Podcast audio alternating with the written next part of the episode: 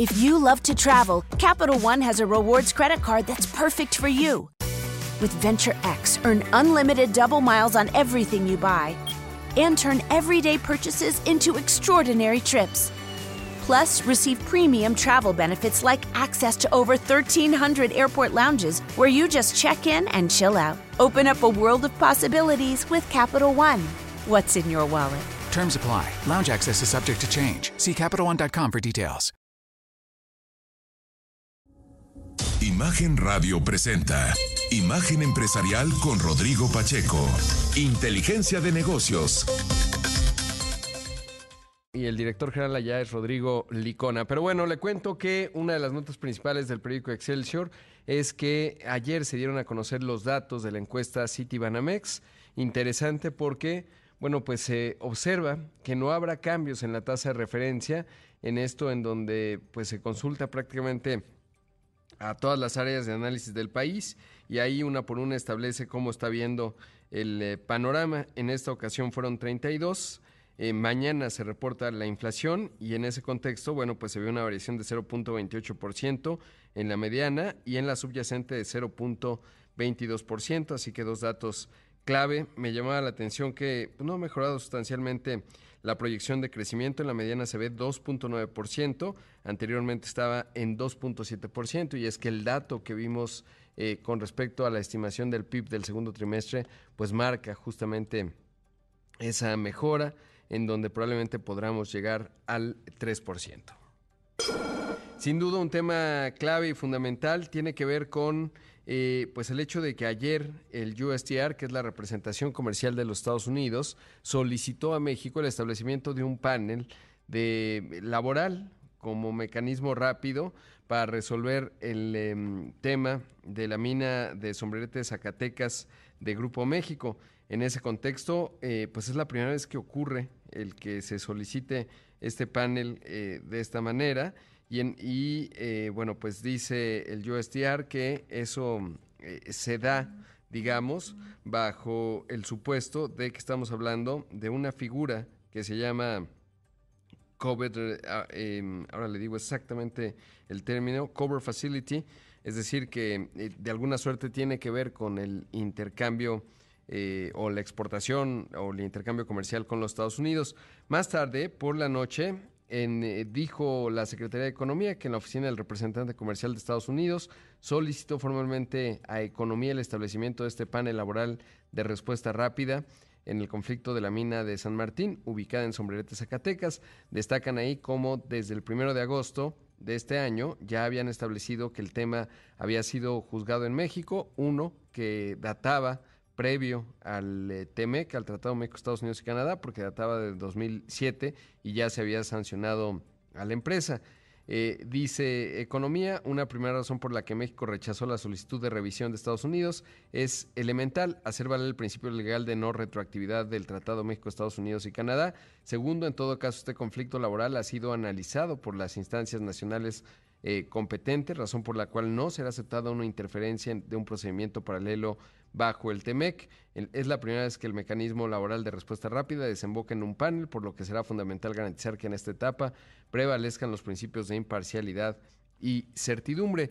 También emitió un comunicado Grupo México ayer por la noche y bueno, en él eh, plantea que eh, digamos, en, asume que este proceso como una oportunidad para ver que se confirma de una vez por todas que nunca ha violado la ley y menos se ha impedido que sus trabajadores ejerzan sus derechos constitucionales.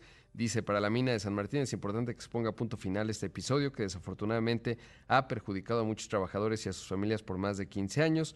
Dice, no existe justificación para haber arrebatado a un grupo de trabajadores mineros la mitad de su vida laboral argumentando la existencia de una supuesta huelga. Mencionan ahí que Napoleón Gómez Urrutia presentó la queja que dio origen a este proceso con dos objetivos.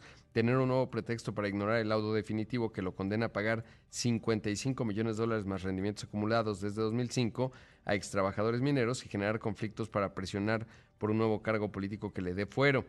Eh, dice Industria Minera México, confía plenamente en la actuación de las Secretarías de Economía y del Trabajo. Es un, es un proceso, eh, como lo destaca la propia Secretaría de Economía, el primero que se da bajo este mecanismo. No se puede ignorar que eh, Napoleón Gómez Urrutia, senador eh, de Morena y en ese contexto, bueno, pues el asunto está entramado, y sobre todo cuando, bueno, pues por un lado, la relación, digamos, de Grupo México con, con la actual administración, pues no es la más óptima, sino recordar el episodio que se dio con respecto a, mm, justamente al intento de comprar Citibanamex y en ese contexto, bueno, pues se vuelve un asunto eh, muy enredado. Ya lo estaremos hablando desde la óptica del comercio con eh, Juan Carlos Baker, que fue subsecretario de Economía, en el contexto más amplio, no específicos de este caso.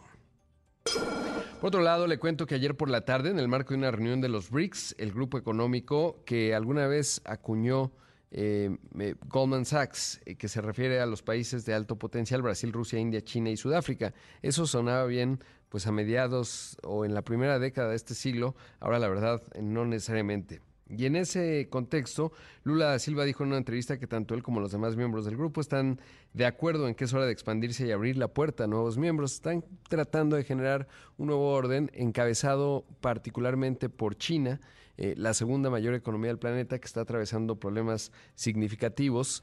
Pero bueno, esto fue lo que dijo Lula. Se ha destacado mucho que habló Vladimir Putin, el presidente ruso. En ese contexto eh, también, pues no asistió.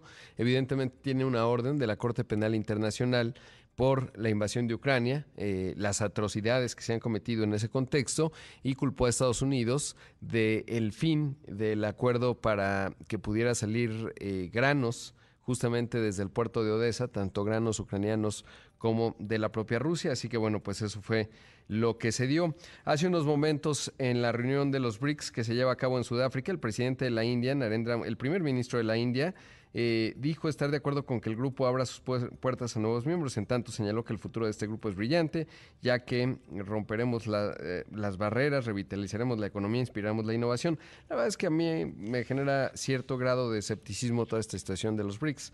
Realmente, eh, pues más allá del nombre, con los años, pues quedó claro que no necesariamente, obviamente China es un país de otra magnitud, India, le ha ido bastante bien, es un el, más, el país más poblado de la Tierra, pero Sudáfrica, por ejemplo, pues ha tenido un desplome de servicios, de repente les falla la electricidad de manera significativa. Brasil, pues en una serie de turbulencias políticas, eh, también económicas, ahora parece que está en una relativa buena posición, aunque Lula ha hecho una ofensiva fuerte contra su Banco Central y eso complica todo el asunto. Habrá que ver, pero más bien parece un, parte de una expresión política y tratar de configurar un nuevo orden eh, distinto, otro polo de poder encabezado por China, pero no se ve necesariamente sencillo. Por otro lado, y en otros temas, le cuento que como parte de sus esfuerzos para que el regulador de la competencia británico apruebe la compra de Activision Blizzard por 69 mil millones de dólares, Microsoft anunció que excluirá de la transacción la adquisición de los derechos de la firma desarrolladora de videojuegos para sus plataformas en la nube. De acuerdo con lo que dio a conocer, de concretarse la operación, sería la desarrolladora y distribuidora de juegos francesa Ubisoft, quien quedaría con los derechos para la nube de juegos como Call of Duty. Microsoft destacó que esta decisión involucra tanto juegos actuales como los títulos que se lancen en el mercado en los próximos 15 años y a ver si con esto destraba la posibilidad de hacer esta enorme adquisición, que el único lugar que le faltaba, porque ganó varias instancias allá en Estados Unidos, era justamente las autoridades de competencia del Reino Unido y en ese contexto, pues hasta ahora no han dicho los británicos eh, si sí lo van a aceptar o no. Otra nota antes de irnos al primer corte es que Meta, antes Facebook, dio a conocer Seamless M4T. Ayer lo estuve viendo. Eh, es un modelo de traducción eh, con inteligencia artificial multilenguaje que permite a las personas comunicarse a través de habla y el texto en diferentes idiomas con el objetivo de superar cualquier barrera lingüística. Muy parecido, la verdad, o al menos así me lo pareció, en términos de lo que ya vemos con Google Translate, ¿no? Es decir, tú pones texto, lo hace voz, voz lo hace texto, en fin. Pero bueno, pues eh, está interesante. Vamos a hacer un corte, son las 6 de la mañana con 12 minutos. Esto es Imagen Empresarial. Regresamos en un momento con más. Son las 6 de la mañana con 16 minutos. Esto es Imagen Empresarial y me da mucho gusto saludar esta mañana a José Medina Mora, presidente de la Coparmex. ¿Cómo estás, José? Qué gusto. Igualmente, Rodrigo, muy buenos días, qué gusto saludarte. Buenos días. Eh, recientemente participaste en un foro en donde se habló del salario por supuesto, celebrabas esto que también en algún otro foro eh, que compartíamos y es, bueno, pues este impulso que desde Coparmex en 2016 se empezó a dar de manera más concreta para que se diera el aumento al salario mínimo y que además los datos de la encuesta ingreso-gasto de los hogares en México 2022 muestra que uno de los efectos importantes eh, que ayudó a disminuir la pobreza tiene que ver con ello, ¿no? La compensación, si bien la pobreza es multidimensional y vimos deterioros, por ejemplo, en el acceso a, servicios de salud, en la parte de ingresos sí hay una mujer sustancial. Mencionabas ahí que para 2026 ya se estaría logrando el objetivo de eh, que el salario alcance para dos canastas, entendiendo que la familia promedio en México es de cuatro miembros, dos de los cuales trabajan. Sí, exactamente, Rodrigo. Como bien lo señalas, en el 2016 eh, se hizo este proceso de desindexar el salario mínimo, que lo que sucedía es que como todo estaba indexado al salario mínimo, al subirlo afectaba créditos hipotecarios, servicios, eh, multas, y esto generaba inflación, lo cual se traducía en una pérdida del poder adquisitivo del salario de los trabajadores. Eh, por eso se frenó tanto el salario mínimo, pero una vez que se logró desindexar y que apareció la UMA, entonces, hemos podido impulsar, subir el salario mínimo, que como bien lo dice, se logró ya el objetivo de que llegara al nivel de la línea del bienestar individual, es decir, que una, eh, un salario mínimo, una persona que gane un salario mínimo le alcance para la canasta alimentaria y no alimentaria. El objetivo eh, que tenemos ahora, y es, eh, esperemos lograrlo para el 2026, es que ese salario mínimo en una familia de cuatro, donde dos trabajan, esos dos salarios mínimos alcancen para que los cuatro lleguen a la línea del bienestar familiar, es decir, que se alcance la canasta alimentaria no alimentaria. Eh, esto que señalas también, Rodrigo, de la encuesta de Coneval, es importante resaltar que si bien es cierto que hay 5 millones de mexicanos que salieron de la condición de pobreza, eh, el 75% se explica precisamente por los aumentos en salarios. Eh, habrá que estudiar luego más a fondo por qué los programas sociales en donde se invierte tantos recursos inciden tan poco en que la gente salga de la condición de pobreza. Pero enfocado en la parte de salarios, lo que propusimos en este foro, eh, en donde junto con el Centro Mexicano de la Filantropía, CEMEFI, Acción Mexicana contra la Pobreza, eh, Coparmex, USEM, esta Unión Social de Empresarios Mexicanos, aliarse, es que esta línea del bienestar familiar, eh, que también se llama salario digno, eh, que esperemos llegar para el 2026 en el salario mínimo, eh, las empresas que puedan hacerlo no esperen a que el salario mínimo llegue a ese nivel, sino de una vez paguen al menos ese nivel de la línea de bienestar familiar. Y esa es la propuesta que hacemos, desde luego, es de manera voluntaria a las empresas para no esperar hasta el 2026, sino de una vez al menos paguen ese nivel. Claro. Y ese monto, lo mencionabas ahí, ah, no sé cómo ocurrió, pero muchos lo reportaron como 12.400 pesos. Yo estaba viendo la, conferencia eh, y 11.400 pesos es la idea, ¿no? El monto, digamos. Este, realmente la línea del bienestar familiar son 8.600 pesos. Ah, bien. Eh, es decir, el salario mínimo actual es alrededor de 6.300 pesos mensuales el objetivo es que ese salario mínimo para el 2026 llegue a 8.600 pesos. Todavía no hay una propuesta para el 2024, esto se hará ya en diciembre en el seno de la Comisión Nacional de Salarios Mínimos, en donde se decide cuál es ese monto que se aumenta, eh, pero la, se, publica este objetivo del 2026 para invitar a las empresas que ah, eh, pues al menos paguen ese nivel. Sin embargo, sí efectivamente hay una empresa que hizo esa propuesta, lo digo, eh, es un análisis que hace una empresa viviendera en donde hace el análisis de cuánto tiene que ganar un trabajador que trabaje en su empresa para que además de alcanzar el nivel de la línea de bienestar familiar pueda pagar un crédito hipotecario de una casa de las que ellos construyan y ese es el monto al que ah. llegan.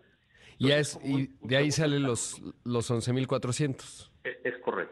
Y, eso, bueno, es un segundo escalón. Obviamente las empresas que puedan al menos pagar ese monto, y varias se han anotado en ese nivel, eh, pues eh, la invitación es a que lo hagan, ¿verdad? Eh, es un ejercicio que nos parece interesante y que pues hace que la empresa pueda encontrar esas ventajas competitivas en otros aspectos, en innovación, que le permita, digamos, ser mejor que la competencia y no basarse en pagar salarios bajos, ¿no? Ese es un poco el, análisis que hace esa empresa con esa propuesta que muchas otras empresas han, entrado en ese compromiso.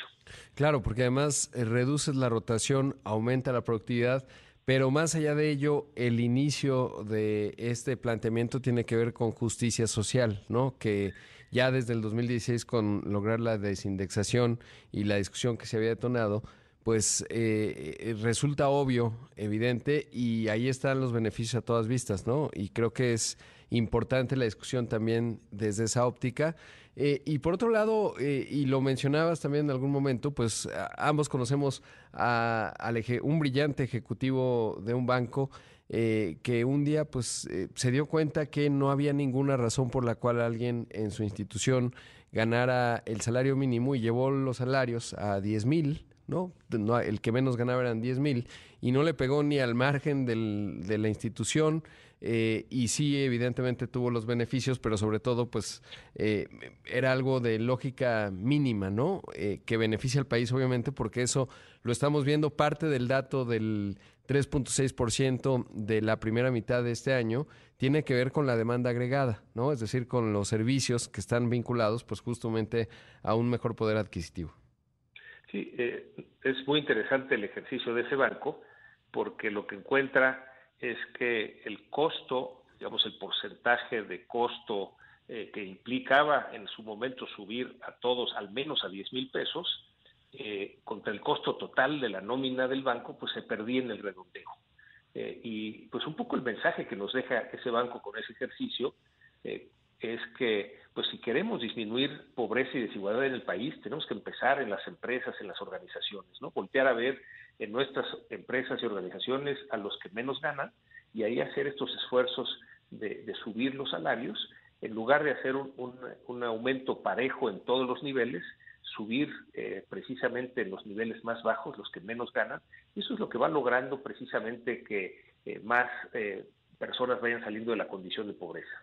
Claro, y sobre todo genera, digamos, la virtud del trabajo, ¿no? Que ese es otro aspecto importante, es decir, de repente, y lo mencionabas al principio con el análisis del Coneval, eh, pues habría que preguntarse la eficiencia de los programas sociales y qué tanto, pues la idea, porque varios de ellos llevan muchas décadas, eh, pues realmente están generando mejores condiciones de cara a que las personas y las familias que, que, están más marginadas en el país puedan tener avenidas para empezar a participar de la vida productiva eh, y en ese contexto no por la vida productiva, sino porque ellos mismos pues, puedan tener más bienestar a través de su trabajo, que eso además pues tiene una dimensión de dignidad en el ser humano.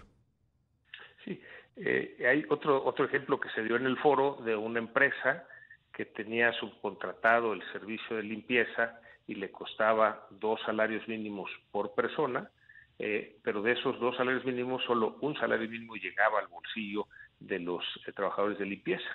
Y lo que, lo que hace es contratarlos en su nómina con dos salarios mínimos. Quiere decir, al costo empresa, este, el mismo costo empresa, el, monto de aumento para eh, esas personas que están en limpieza, pues fue eh, del 100%. Digamos, eh, son del tipo de iniciativas que hacen algunas empresas que se comparten en estos foros y bueno, ya cada empresa decide cuáles de esas prácticas asumir. Nos parece muy interesante el cómo cada vez hay eh, Rodrigo, más conciencia en las empresas y en las organizaciones de la necesidad de subir los salarios de los que menos ganan. Eh, y en ese sentido tenemos que voltear a ver a la informalidad.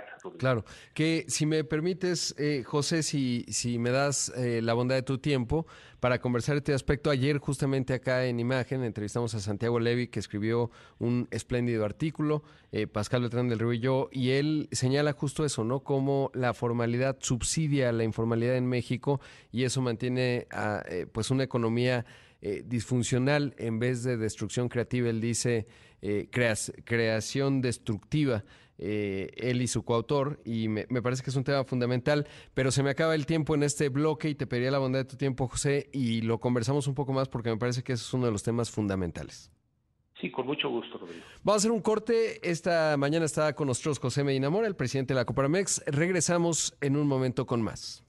6 de la mañana con 30 minutos, esto es Imagen Empresarial. Esta mañana está con nosotros José Medina Mora, presidente de la Coparmex. Eh, antes del corte me refería a este espléndido ensayo que publican Santiago Levi y Luis Felipe López Calva, ¿Quién falló? ¿Qué falló? ¿Qué sigue México 1990-2023? En donde mencionaba, pues uno de los problemas que señalan es justamente la estructura formal e informal de la economía mexicana. Un 55% está en el sector informal laboral y un 45% en la formalidad. Y obviamente la proporción en términos productivos es enorme, ¿no? Mientras el 55% produce el 22% del PIB, el 45% el resto. Y en ese contexto pues no es un asunto menor, el 78%. Eh, José, ya hablabas de ello, ¿no? De repente hemos visto muchas reformas, eh, el aumento a los salarios sin duda es una de ellas, la reforma al sistema de pensiones, también clave, las vacaciones, eh, pero las firmas pequeñas, las, las micro y pequeñas empresas, no es necesariamente sencillo lidiar, digamos, con, con, toda esta carga, en donde ayer nos decía Santiago Levi, a Pascal y a mí, pues es muy oneroso generar un empleo formal. ¿Cómo, cómo lo observas eh, desde Coparmex? Sí, bueno, eh, primero, eh, reconociendo que más de la mitad de la economía está en la informalidad, 55%. What's wrong? My travel rewards card didn't earn enough miles for my vacation.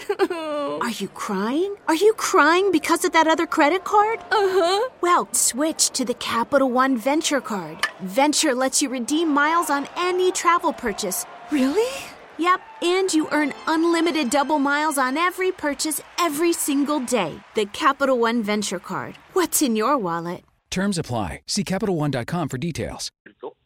Eh, lo que nos preocupa es que es precisamente en la informalidad donde se pagan los salarios más bajos y además son personas que no tienen seguridad social. Entonces lo que proponemos desde Coparmex es que tenemos que acompañar a estos negocios informales para que se conviertan en empresas formales. Hay que facilitarles ese paso. Eh, y en ese sentido hay mucho que tenemos que aprender. Eh, por ejemplo, cuando dialogamos con eh, nuestros colegas organismos empresariales de Chile, en Chile la informalidad es solo el 27%. Algo han hecho mejor que nosotros para que la informalidad esté en esos niveles y es precisamente en este proceso de diálogo encontrar qué factores diferentes tenemos que hacer. Eh, algo de lo que eh, estamos trabajando también en estas propuestas de aumento de salario mínimo, eh, tenemos que cuidar, por un lado, desde luego que no genere inflación, que hasta ahorita estos aumentos al salario mínimo desde el 2016 no han generado inflación, lo cual no quiere decir que no la puedan generar. Pero el segundo elemento más, quizá más importante, eh, Rodrigo, es que no generen informalidad. Y es precisamente en esto que señala, que señala en, su artículo, que si subimos demasiado eh, rápido el salario mínimo, lo que se genera en la micro y pequeña empresa es eh, mayor informalidad. Por eso es, es un estudio que tenemos que hacer con mucha precisión, para lograr que no se genere informalidad, por un lado, pero por otro lado también acompañar a estos negocios informales para que puedan convertirse en empresas formales. Qué gran dato el de Chile. ¿Y qué hicieron en Chile, eh? hasta donde les, les, contaron ustedes sus pares eh, de ese país? Eh, bueno, tiene que ver con facilitar el eh, ingreso de la microempresa a la formalidad, facilitar, desde luego, el, el pago de impuestos, facilitar los trámites, que de alguna manera es, un tema, un gran tema en nuestro país, la, eh, la mejora regulatoria. Lo que vemos es que en lugar de ir quitando requisitos, se van poniendo más requisitos cada semana y esto va impidiendo que un, una microempresa, estos eh, negocios de 1 a 10 personas, puedan permanecer en la formalidad. Eh, pero por otro lado, también en este estudio de la informalidad encontramos en nuestro país estas grandes diferencias. Es decir, mientras que en el estado de Coahuila la informalidad es solo el 30%, en el estado de Oaxaca es el 80%. Entonces, eh, dentro de nuestro mismo país, en distintos estados, hay mucho que tenemos que aprender de unos estados a otros, eh, precisamente para lograr atender a estas personas que trabajan en la informalidad y, como decíamos, son reciben los salarios más bajos y que además eh, no tienen seguridad social. Claro, es importantísimo esto que mencionas porque además, eh, digamos, siguiendo los datos desde hace eh, varios años, siguiendo la encuesta ingreso-gasto de los hogares en México, que se ha publicado 2016, 18, 20 y 22, la más reciente, eh, hay una correlación directa entre formalidad laboral y prosperidad. ¿no? Obviamente los estados como Coahuila, como Baja California, Baja California Sur, Nuevo León, eh, Chihuahua, tienen una informalidad muy por debajo de la media nacional, en los 30%, y obviamente son las entidades más prósperas. Quizás la única diferencia es la Ciudad de México, ¿no? Pero ahí bueno, en parte se explica por programas sociales y otros asuntos, mientras que, como bien lo mencionas, Chiapas, Guerrero, Oaxaca, Veracruz, eh, entidades como Hidalgo, Tlaxcala, Puebla, eh, pues tienen alta informalidad y, de repente casi es una correlación perfecta con respecto a los hogares eh, que se ubican en la pobreza por ingresos. Entonces, yo creo que ahí hay una extraordinaria observación. Ya por último, José, bueno, ¿Qué viene en términos laborales? Porque por ahí está el tema de reducir de, eh, a los cinco días laborales, ¿no? Eh, a las 40 horas. Eh, pero bueno, pues como bien mencionabas, hay que ir haciendo los cambios, pero también entender cuáles, cuáles son sus efectos para no generar el efecto opuesto y que para una microempresa pues sea más fácil no tener a sus trabajadores en la formalidad, con lo que esto impacta en términos de productividad eh, y, en ese contexto, eh, ¿qué viene en términos de reformas laborales? ¿Cómo se ven desde Coparmex? Y ya nos decías, bueno, pues viene la discusión en diciembre para ver cuánto aumentará el salario mínimo. Sí, con respecto a la reducción de la jornada laboral, eh, consideramos en Coparmex que no es momento de hacerlo. Este año, Rodrigo, ha habido tres aumentos de costos, el aumento al salario mínimo, el aumento de los días de vacaciones y sobre todo el aumento de las aportaciones de las empresas al fondo de pensiones de los trabajadores. Este es eh, una reforma social muy importante en donde desde el sector empresarial propusimos que los trabajadores que llegan al final de, la, de su vida laboral pues tengan la posibilidad de tener una pensión. Eh, había dos eh, dificultades. Una primera, tenían que cotizar 1.250 semanas, muy pocos lo llegaban. Propusimos que se bajara a 750 semanas para que más trabajadores alcanzaran su pensión.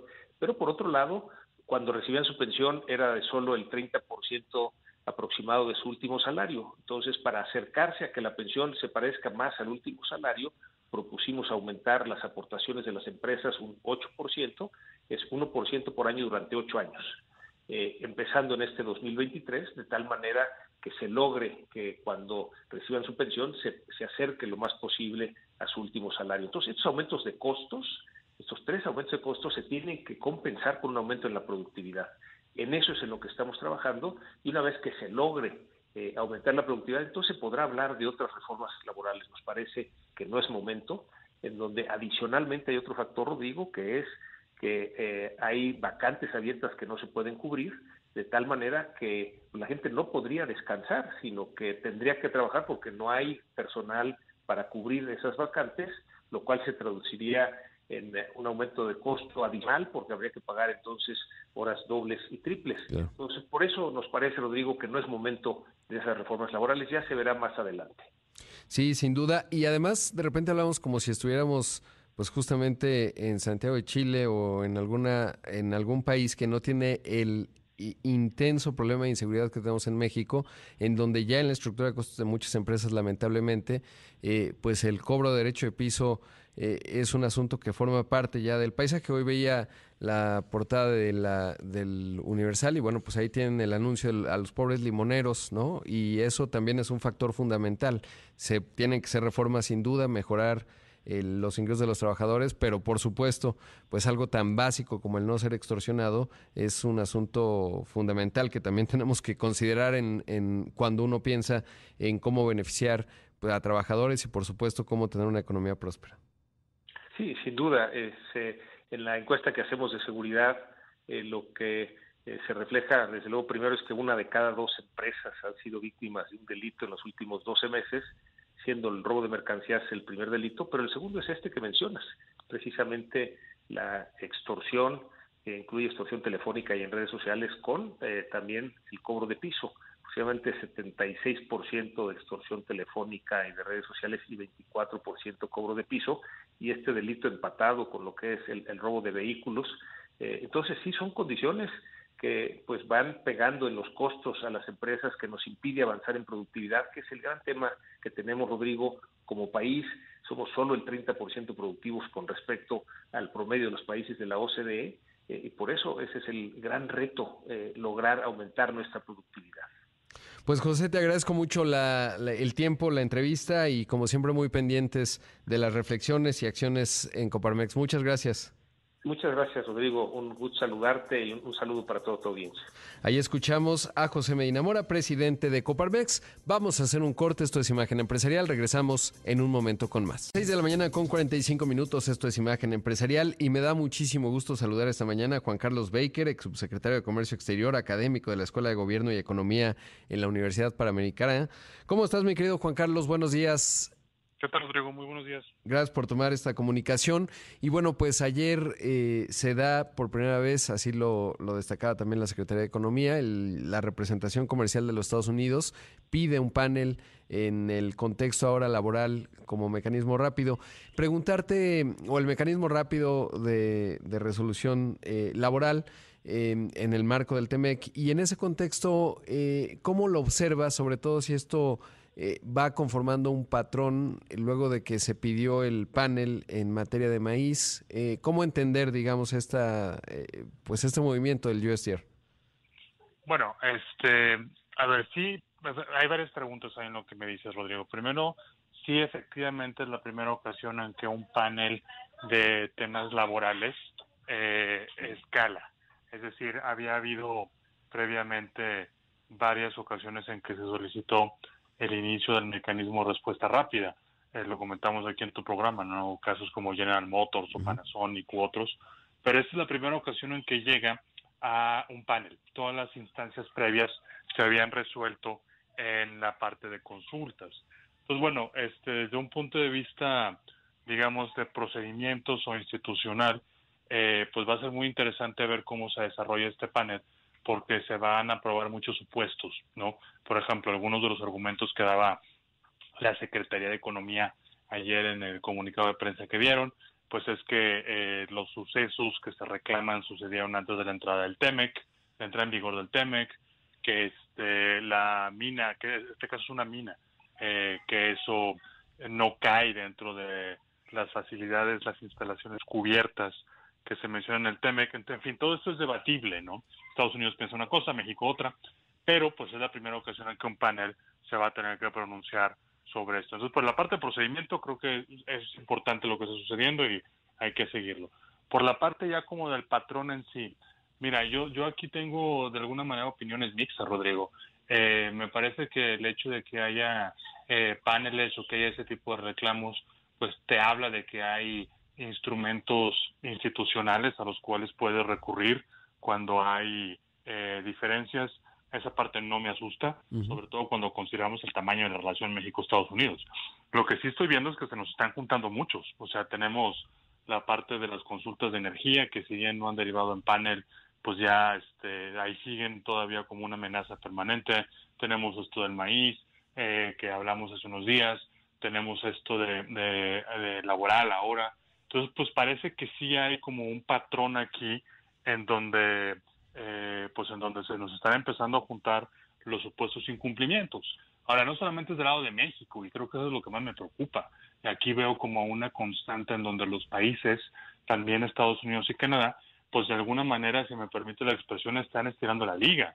Estados Unidos perdió el panel de autopartes y no parece que haya cumplido, al menos no ha trascendido cuáles son las medidas que ha cumplido. Entonces, si estamos ante un patrón en donde los tres países tratan de estirar la liga todo lo que puedan eh, antes de que vengan las consecuencias negativas, pues creo que eso sería un error, dado que le quitaríamos pues el valor intrínseco al tratado, que es el establecimiento de reglas y de consecuencias en caso de no cumplir esas reglas, ¿no? Claro, y sobre todo algo que has mencionado también en otras ocasiones es cómo llegaremos al 2026 cuando está contemplado que eh, eh, se tenga que renovar, digamos, ¿no? O, o, o reiterar y, y, bueno, a como se ve el ritmo ahora, pues es un, se puede ver más complicado todavía desde la dimensión política. Mira, sí, aquí nada más una, una precisión, no, no tanto semántica. Yo siempre digo que el proceso del 2026 va a ser una revisión y no una renegociación. Uh -huh. Y esto lo comento porque por ahí, eh, sobre todo considerando este contexto político que tú dices, pues no va a faltar quien quiera sugerir eh, que en el contexto del 2026 pues vamos a eliminar el capítulo de energía, ¿no? O vamos a eliminar, no sé, cosas, ¿no? Y pues francamente no debería de ser el espíritu del ejercicio. Tendremos que estar viendo qué ha funcionado bien para mejorarlo, qué ha funcionado pues más o menos para reforzarlo y pues bueno, a lo mejor pensar en qué otras cosas podemos incorporar. Y en ese contexto sí, aquí este pues todos estos patrones eh, o estos casos o lo que, los que se van a acumular, porque no podemos descartar que vengan otros, van a tener procesos de discusión y de deliberación, pues te diría yo, hacia entrado el 2024, el contexto de las elecciones en México y en Estados Unidos. Canadá, pocas veces lo mencionamos, pero Canadá va a tener elecciones en el 2025, eh, México y Estados Unidos 2024. Entonces, bueno, sí, es, es algo que pues no, no es lo ideal, eh, pero hay que pues hay con, nosotros, eh, gente como, como analistas, como tú, empresarios, sindicatos, académicos como yo, pues tenemos que exigir, creo que esa es la gran contribución, tenemos que exigir que cuando haya un caso se trate de resolver por las vías de discusión y de diálogo que el mismo tratado establece. Si no es así y tenemos que irnos a los paneles, bueno, pues adelante, para eso están, pero que se respeten las decisiones, que se respete lo que está concluyéndose y que se acate el tratado de manera irrestricta, ¿no? Sin duda, creo que eso es una parte fundamental. Y eso me lleva a otra pregunta. Eh, ahora que vamos a tener el panel en materia del decreto del maíz, eh, bueno, del decreto de febrero, eh, vinculado a los transgénicos y el glifosato, que también es un tema que está ahí. Eh, ¿Qué tanto? Porque de repente se hablaba de se presentarán pruebas y tal. ¿Cómo funciona en términos? Es un, como una suerte de juicio, porque esa parte del procedimiento de repente no está tan clara. Eh, ¿Cómo, o sea, si llegará México y dice, aquí tengo este estudio de la COFEPRIS que dice tal, lo presento. ¿Cómo, funciona la, la dinámica, digamos, del propio panel?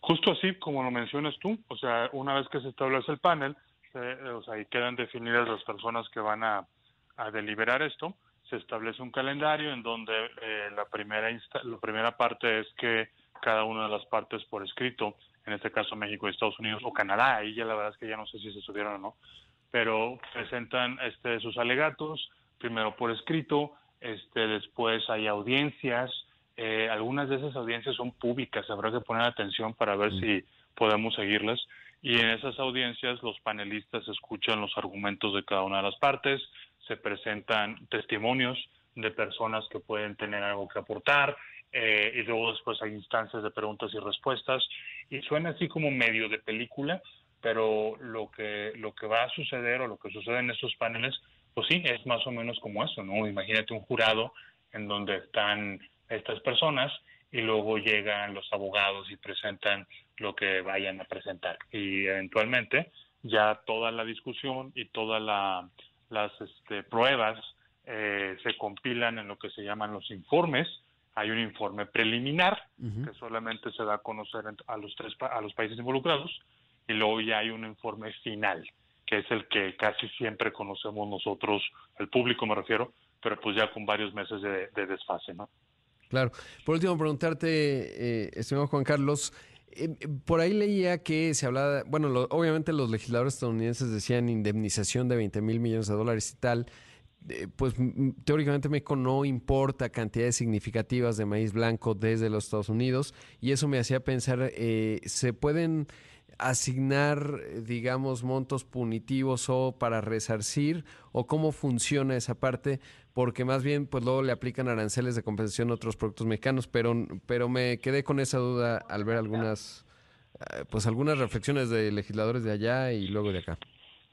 Mira, los montos son totalmente especulativos, ¿eh? Yo no, yo no me atrevería a decirte ningún monto. Eh, eso de 20 mil millones suena completamente fuera, de cualquier escala.